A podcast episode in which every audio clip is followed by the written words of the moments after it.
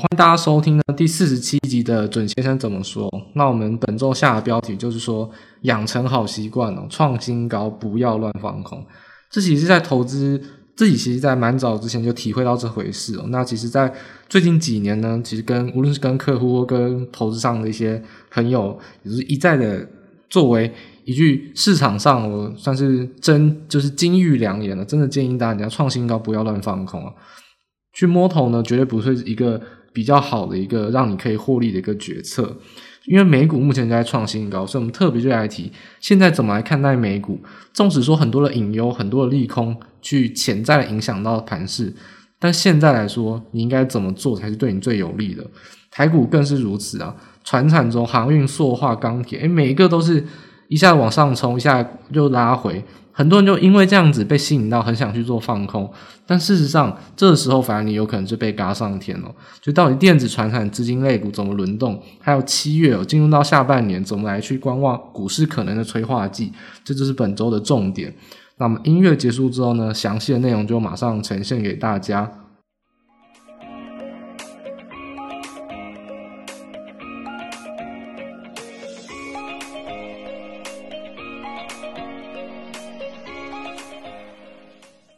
好，首先我们先从呢国际的一个盘势开始先说起。那其实目前美股整体来说啊，其实都还是在处于创新高，因为 S M P 五百跟纳斯达克指数，那这两个都是有受惠到尖牙股这种。呃，我们所谓市值加权比例比较深的一个类股族群啊，所以他们的指数都是目前创新高。那但道琼关于指数呢，因为它选股只有三十档，比较偏颇，所以目前还是稍微一些个强势啊，不过还是没有到创新高的一个格局。费城半导体也是，尤其在台湾啊，我们说为半导体一个细导，那大家很爱看半导体。费城半导体在七月一号的下跌哦，其实很明显是来自于各国影响，因为大家总是讲费半费半。我想问一句，大家有没有真的去搞懂费城半导体权重的变化如何？费城半导体的权重变化其实是美光或应用材料这两个占比比较重，但昨天美光是大跌哦。那当然来自于第一个是财报，第二个是它有可能有一些市场上的传言呢，就造成它有比较明显的下跌。不过整体而言，其实半导体的展望，无论是自己美光公司或台积电等等来看，又或者是说整个研调机构或华尔街投行给予他们的评价，其实费城半导体或半导体业其实还是在下半年是持续看好的啦。所以整体而言，其实从基本面啊、技术面，整体来说都还是一个创高，而且还是持续利多的情况下，是不是就如此的继续创高呢？那大家可能很好奇说。我好希望你说不是，对，这样子的话就有逢低买进的便宜机会。真的很多人可能现在，如果你正在做空，你就正在被嘎了。就是很不好意思跟大家讲啊，就是在创新高的过程之中，持续的创新高是必然出现的。因为还记得我们在很久很久很久以前啊，也没有很久啊，去年的时候，我们就提到一二六八二或一三零三一，尤其是一二六八二，讲了三十年，当时准先生就。算是我，我算讲一句名言吧。我说一二六八二，台湾人记了三十年，从此之后一二六八二三个月内他就会忘记了，因为很多人看到创新高之后呢，就永远记得历史高点一二六八，一直喊，一直喊，一直喊。对，说万点之上呢就要到一二六八，所以要小心提防。但我说，说一二六八一旦突破过后，一二六八三个月内就会被台湾人忘记，因为。创新高，接下来会像家常便饭一样，永远都是创新高、创新高、创新高，拉回之后创新高。从去年到现在啊，从一二六八到现在已经一万七千点，还是一样一直在创新高。其实这个次数是非常的多，所以说创新高的情况下不要乱放空。其实你从去年到现在，我如果你真的很精准的去放空啊，那其实你大概只有两三波是有机会是。有比较也比较合理的有去有机会去摸头放空啊，否则情况下，你从去年被嘎到今年哦，一二六八嘎到一万七哦，嘎五千点，台股之前期限到一万两千点，可能二十年之间都这在这之间来回震荡，你一年之间就被嘎五千点，所以就是说创新要放空，第一个是对你来说这不是一个明确的决定，因为。创新高的情况下，没有出现决定性的利空，绝对不是轧空的一个好时，绝对不是一个放空的好时机。第二点就是说，创新高之后一旦往上走，其实这个你的风险是非常非常大的，因为往上走就没有压力区哦，它想要涨到五万点、涨到十万点都不是问题。所以说，这种养成好习惯，创高不要乱放空，真的是很诚心的建议给大家。所以，我们怎么来看美股呢？美股创新高的情况下，我们利多我们就不再多谈了。我们现在谈利空好了，就是说很多人总是在创新高的时候呢放一点利空，诶，想看看说到底会不会市场上是超涨，又或者说有可能潜在利空反应。其实目前市场上最大最关注的就是 Delta 病毒，就是说印度啊它传出来这个变种病毒。那其实 Delta 病毒哦，目前是呃以欧美来说啊，就是施打疫苗比较高比例的国家，疫情重新复燃的一个主要原因哦。尤其可以看到一个比较纵观的数据，欧洲国家的确诊人数的趋势哦，其实连续十周的下滑，在本周是正式的终止。也就是说，连续十周的疫情中呃趋缓，在本周呢正式是持平，甚至有可能要反转的迹象。因为尤其是以英国最为严峻。英国在目前啊，其实每天的确诊人数又飙升到大概有到呃两万多人哦，而且印度的变种病毒就是 Delta 病毒哦，特别明显，就是印度的呃英国的比例特别高，英国的确诊人数目前有百分之九十以上都是 Delta 病毒，所以这相对而言当然就是可以证明说欧呃欧洲的情况下开始疫情有一些又在死灰复燃，而且是谁贡献的？是英国，英国刚好就是欧洲国家里面。特别特别，Delta 病毒特别高，那这就毋庸置疑哦，大家很很容易就把矛头指向到 Delta 病毒身上。那到底我们怎么来看 Delta 病毒的潜在影响呢？其实以目前公卫学者释出的一个角度啊，Delta 病毒很明显的是目前传染力最强的一个主流的一个病毒哦，所以很快的就已经成为一个主宰目前确诊人数的一个主要的一个病毒株哦。那其实像是呃，以亚洲区来说，尤其是印度，那发源地嘛，那或者说像是印尼啊、俄罗斯或者英国，其实慢慢就扩散开来。那其实可以看到是说，到底我们工位上给予我们的建议是什么？我们就回归到专业嘛。其实准先生但也不是工位专业，那我们可以听听看国际上他们所公布的一个数据。首先，它的潜在影响当然是我们所谓的传染力是非常强的，但是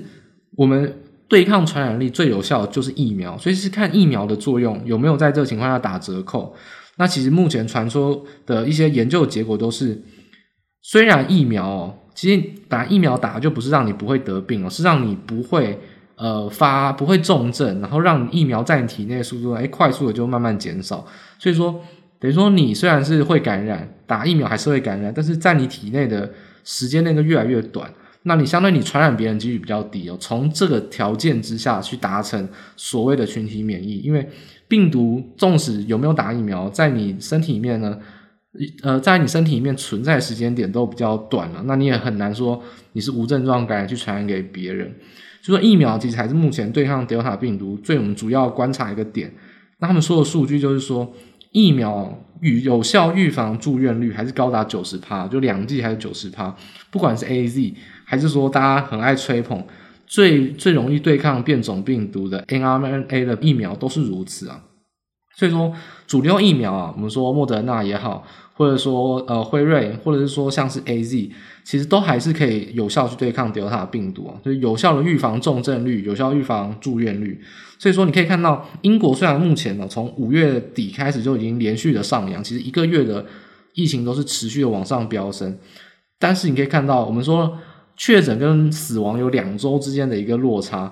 那确诊已经连续增加一个月了。我们看看死亡人数，基本上英国是没有什么增加的。所以说，很明显的确诊人数就传染力确实非常强，但疫苗确实有效预防死亡率跟重症率哦。所以说，这其实担忧归担忧，不过欧美人士哦，好像看他们哎重新戴戴起口罩，加州又说室内要戴口罩，重新可能不能那么快解封。其实单纯来说，都不用用阴谋论来吓自己啊。重点就是说。我们可能群体解封的速度会更慢一些，因为但传染力变高嘛，那这个疫情解封速度就要更慢一些。那重点是说，其实没有打疫苗的人呢，受到影响还是比较大。打疫苗其实问题是解决了一大半了，所以说欧美来看，我们可以说是一个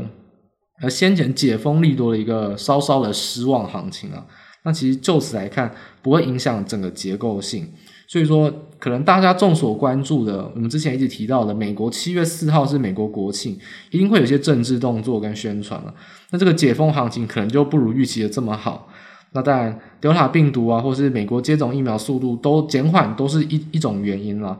那其实你可以看看我们最喜欢讲的台湾股市的好兄弟，就是台韩联动啊，台韩台韩股市，韩国股市今天也是一样，又创新高，跟台股其实位阶很像，一样创新高之后再创新高，可是拉回到平盘之下，为什么呢？其实也是传出说。韩国之前也是 Delta 病毒比例比较低哦，但目前首尔就是说，目前韩国其实跟台湾蛮像的，台湾都集中在双北啊首都区，韩国的疫情也是确实都集中在首尔或仁川还有京畿道等等的首都区。那 Delta 病例快速的增加，也让南韩好像也是有一些短线上的恐慌。所以说股市上怎么对 Delta 病毒来反应呢？我认为会有一些利空恐慌的一些短线回撤，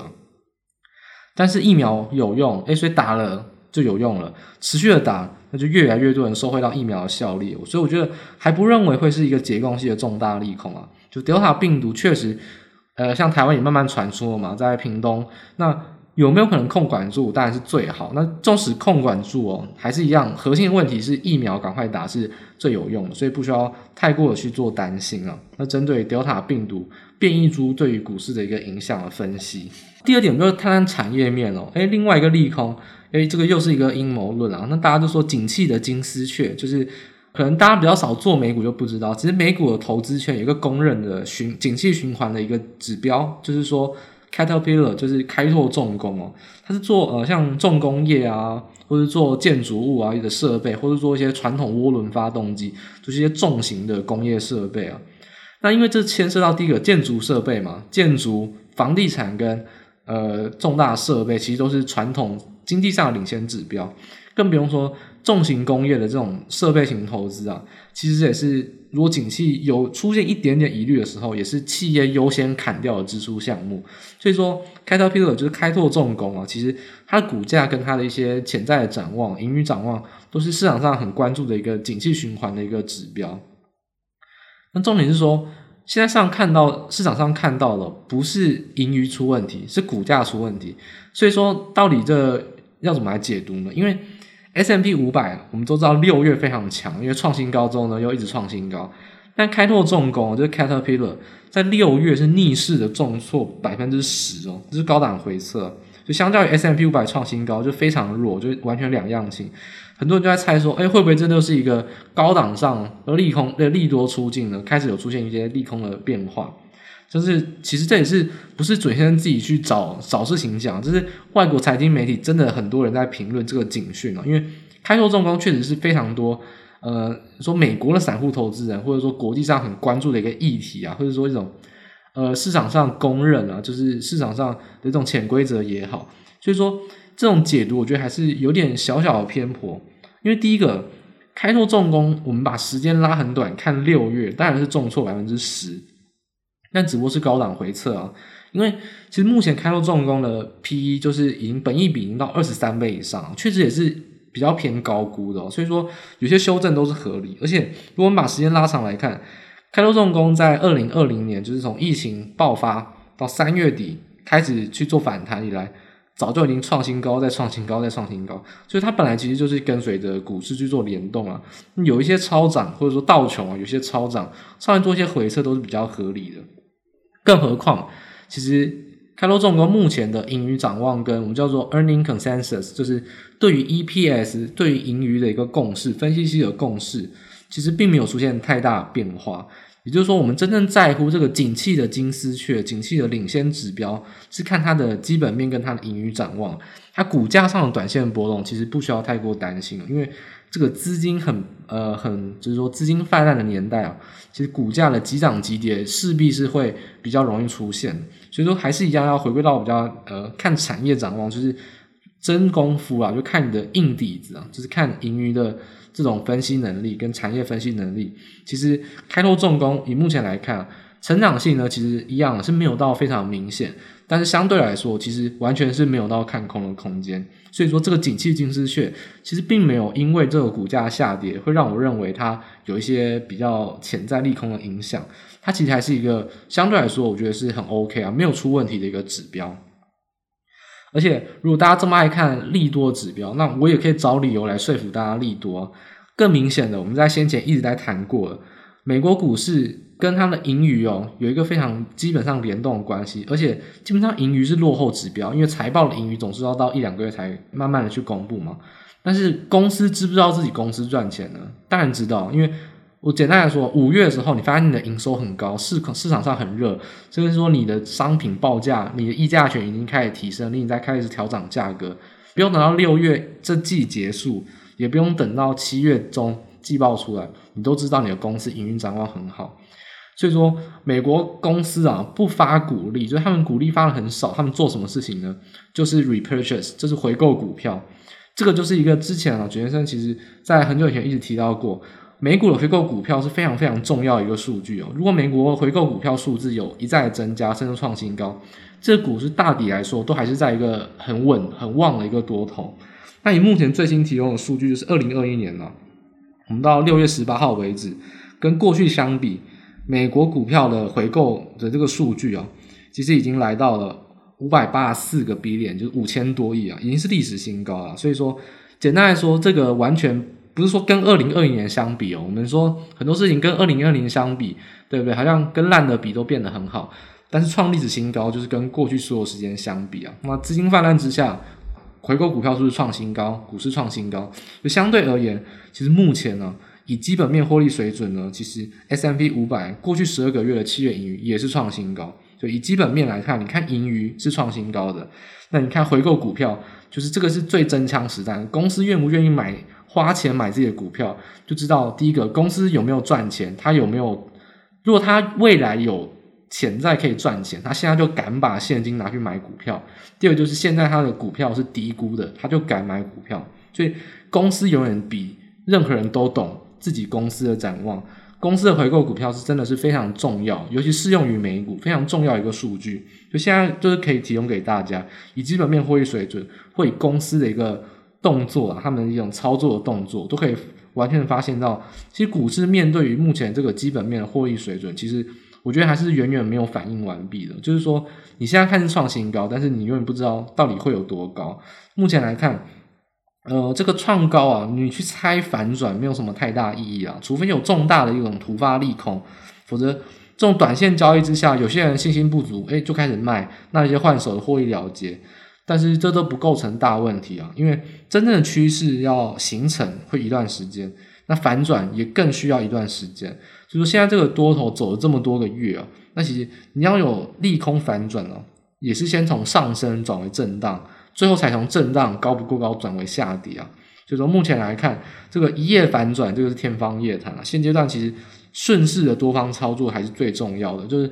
不要创，不要在创高的时候去猜头，或者说用自己下自己的角度，因为这个其实对你的获利是没有帮助，甚至如果你去放空，真的会被嘎很惨啊。这个是中心的建议，就是说等到突发利空事件已经出炉了，你再去解读或反应都来得及，因为。高档的反转绝对不是主跌段的开始，所以不用让自己陷入到一个很恐慌、做很短的这种恐慌的思维之中。事情来了，利空发生了，突发利空、大利空发生了，都还有时间让你反应，不需要在多头正旺的时候呢放弃你的获利机会。这是诚心给大家一个呃股市上的一个建议啊。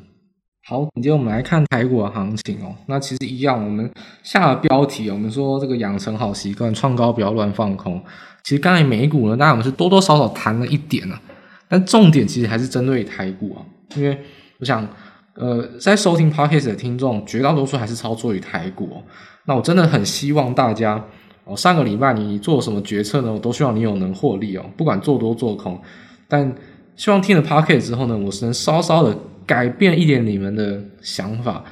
就这件事情哦，真的是凭良心的建议，就是创高的时候不要乱放空。纵使是说，我们讲一个，我在讲内容之前，先举一个简单的例子好了。在当初 DR 股飙涨的时候，那十一档 DR 股，那每天都涨停，很旺。嘴生知不知道出问题呢？我敢讲，我比市场上呃，应该说比散户啊更早知道低压股什么溢价问题。其实。在新闻报溢价这件事情之前，专业机构早就知道有溢价，但是专业机构有没有去放空呢？简单来说，卷生是完全没有做放空的动作，因为这是很危险的。从我发现溢价有问题之后呢，到真正后来开始起跌哦，其实轧空嘎的幅度哦，其实至少有好几十个百分点，那这不是一般人能承受得起哦。所以说，纵使你知道出问题，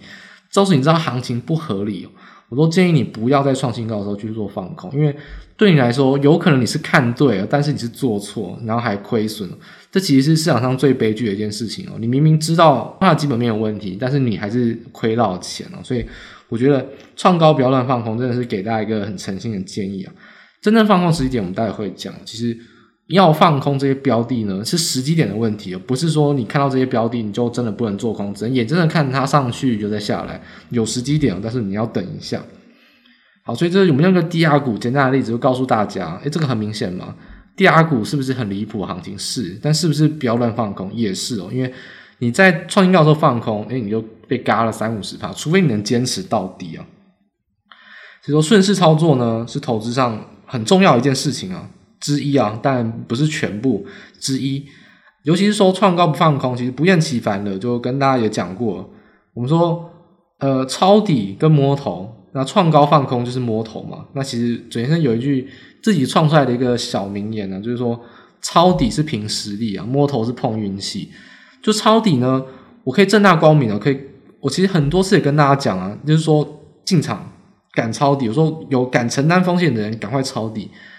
为什么敢讲？因为抄底是对这个市场上而言呢，是相对有利的一个操作策略，而且本来股市就走大多头嘛，你本来就是要找时机买啊，然后。想卖就卖，有获利就卖，这才是最正确的一个。不管是波段还是短期都是哦。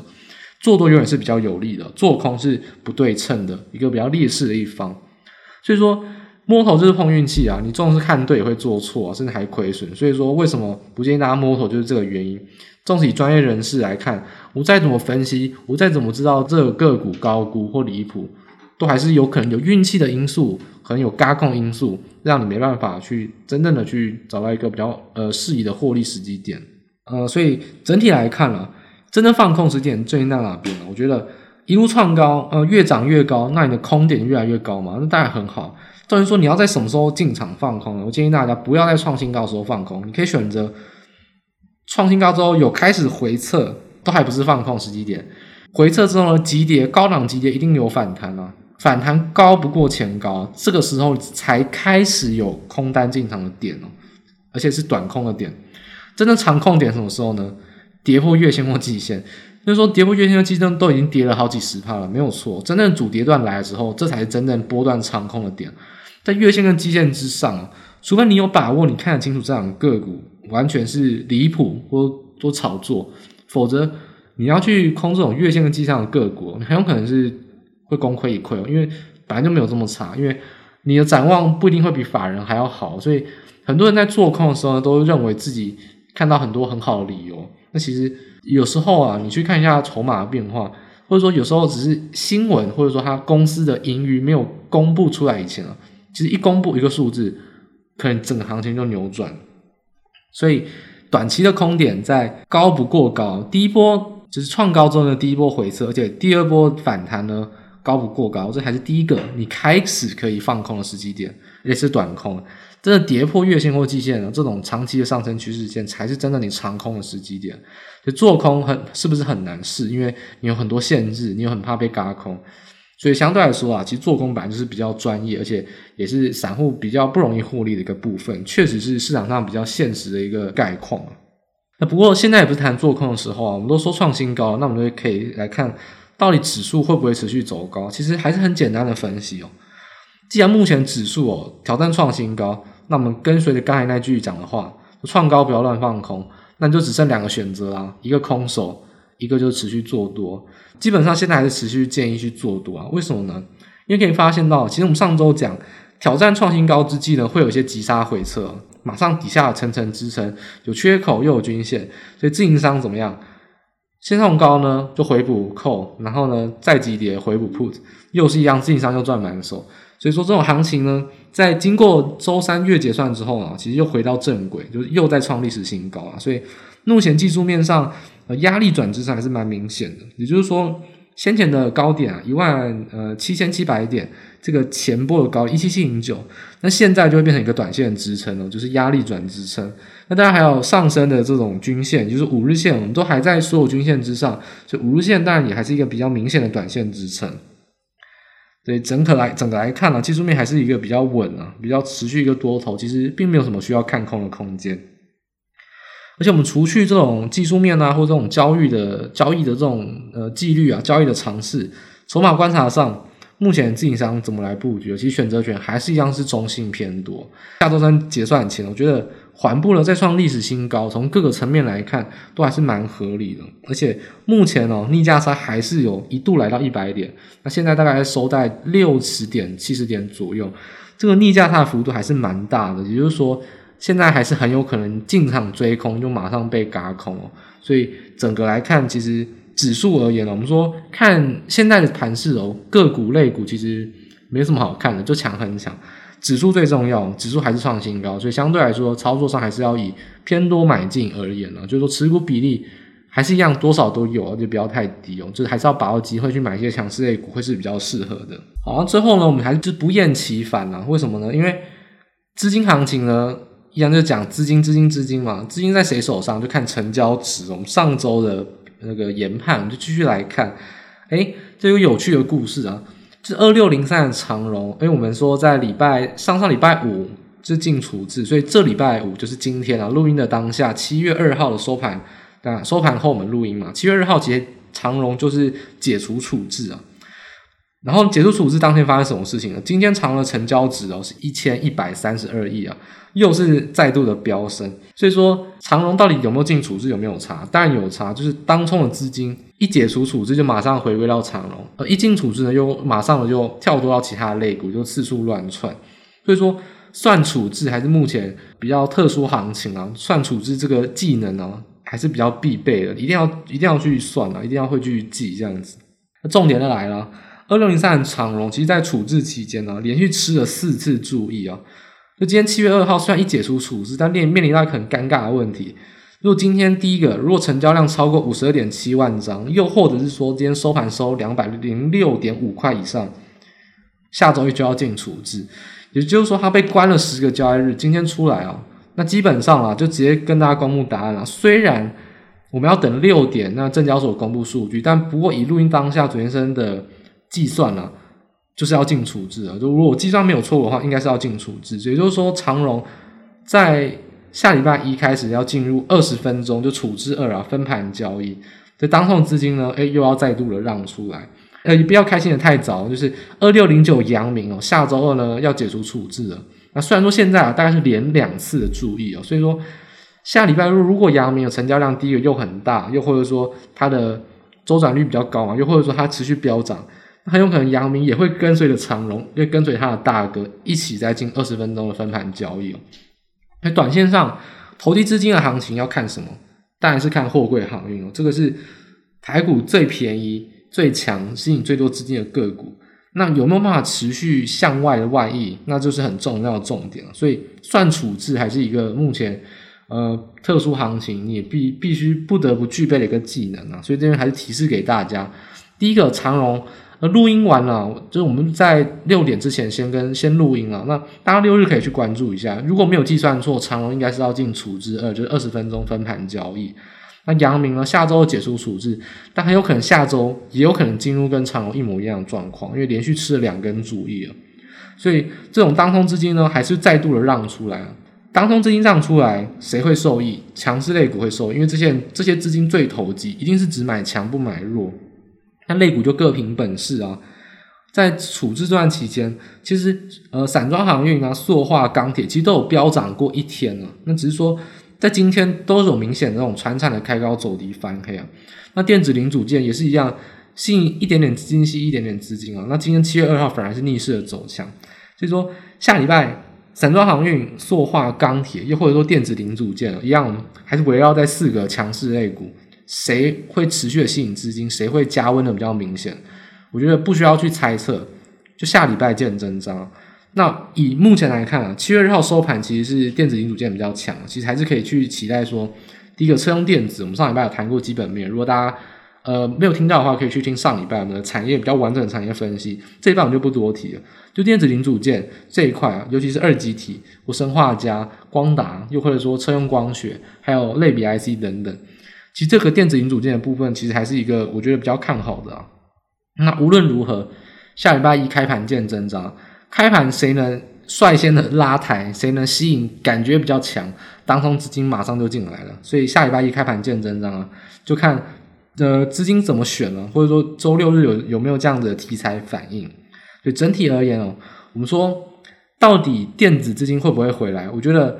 一样两个重点，第一个货柜航运涨到合理的价格，它就会回来。那现在。我觉得接近了，但还是没有到合理的价格，所以当然航运股依然还是首选的热门标的，这个是很现实的问题。就是一样，电子股基本面再好都没有货柜航运好，所以不要再跟我讲什么电子电子基本面，那你可以先去把航运买上去嘛。所以这是现实问题啦，就不论你要不要操作航运股都是一样，就现实就是如此。啊，航运股涨到够合理的价位，涨到够高，那一样就会把资金让出来了。那第二个就是说，台积电跟联发科有没有办法转强？如果没有站回所有均线以前啊，其实这种量缩控盘都不是真正的转强。那操作上的话，你要追强买高卖更高，那就不会是电子股是主流啊。你只能去挑比较有题材集中，就是电子零组件啊，这种大型的、中大型的这种半导体或全职电子股啊，绝对不是你首选的标的，而且甚至是你买的时候可能会亏钱的标的哦。所以说。除非台积电跟联发科站上所有均线，而且还连日的这种量增价扬，否则电子股的资金是不会回来。短期内还是没有看到什么迹象，就一样集中在航运、钢铁、塑化跟电子零组件，就四大要角。所以说，一样你要去追强买高卖更高，你要寻求强很强啊。这目前的主流策略都还是集中在这四个类股，会是比较适合的。那进入到七月，就是下半年了。那这个股价催化剂，电子股到底有没有办法去让台积电和联发科做转强呢？但我们不预设说什么时候会转强，只是说可能时间点，大家可以期待一下。就是第一个，台积电六月营收公布，如果有机会创新高的话，当然会是有一些消息面的转强。第二个，我们说诚实豆沙包，市场上最诚实的，我最最喜欢也最敬佩的一个。公司就是大立光，每次讲话，林恩平董事长总是说实话，所以大家可以听听看。如果林恩平董事长说智慧型手机转好，那就跟我们之前所预期的一样，我觉得智慧型手机绝对没有大家想这么差。对，大立光的法说会马上要登场，可以关注一下。再来就是说股东会啊，我们先前也预告过，一定不会再演下去啊，不然这没办法搞。所以股东会啊，其实产业的龙头公司啊，就像之前群创也开股东会。慢慢，这种产业龙头公司都会开始开股东会。其实股东会的时候也会提到一些公司的展望或发言，大家也可以密密切的去留意。在这件事情发生以前，都是强横强策略，就是我们刚才提到的航运、塑化、钢铁跟电子零组件。那你能不能期待电子股转强呢？可以。但是期待归期待，不要真的动作，等事情发生了再动作。那你可以做个美梦，但是现实世界呢，该怎么做还是要怎么做。那美梦呢，就留在晚上好好去梦了。那现在并不是积极动作一个时机点，只是你可以稍微期待跟关注一下。在七月其实有蛮多股价催化剂是电子股可以来期待的，但是呢，现在还不是时候，好不好？还不是时候，所以大家还是一样集中强很强的策略会是比较适合的。最后帮大家总结一下这个选股操作方面啊，就是一样创新高多方布局是很明显的。不要留意的是说隔日冲跟这种融资的短线卖压很重，就是如果你追涨停哦，隔天哦，你发追涨停，你要发现一下有没有隔日冲的一些筹码，如果有的话，隔天有可能会有开高走低哦。那要不要短线卖就看个人选择啊。如果你的长线续留当然可以，那短线上的话你也不要去杀跌，要卖赶快卖，不然就不要卖，这是一个诚心的建议。那多单的话，一样强很强的个股啊，所以说车用电子零组件还是这样比较看好啦。例如说二极体啊、生化加类别 IC，甚至像面板 LED 啊这种光电族群，其实车用光学部分、车用面板其实也是比较看好的。那这也是多单进场一些电子类股，大家可以去留意的零组件啊，不要去买大型的公司，买中小型的零组件是还是有不错的资金集中的效果，或者是题材的一种上扬的效果。所以整体而言啊，那创新高呢，不要放空。最后再次的跟大家提醒，那你要做多的话，一样往强很强的地方去集中布局哦。那我们下周呢，就一样看看类股的变化如何吧。我也不知道到底会怎么走，但是强很强策略这个核心的概念，如果你可以把握得住，其实获利应该还是比较容易的。那以上就是本周的准先生怎么说的分析，提供给大家做参考。那希望大家下周还是一样能操作顺利。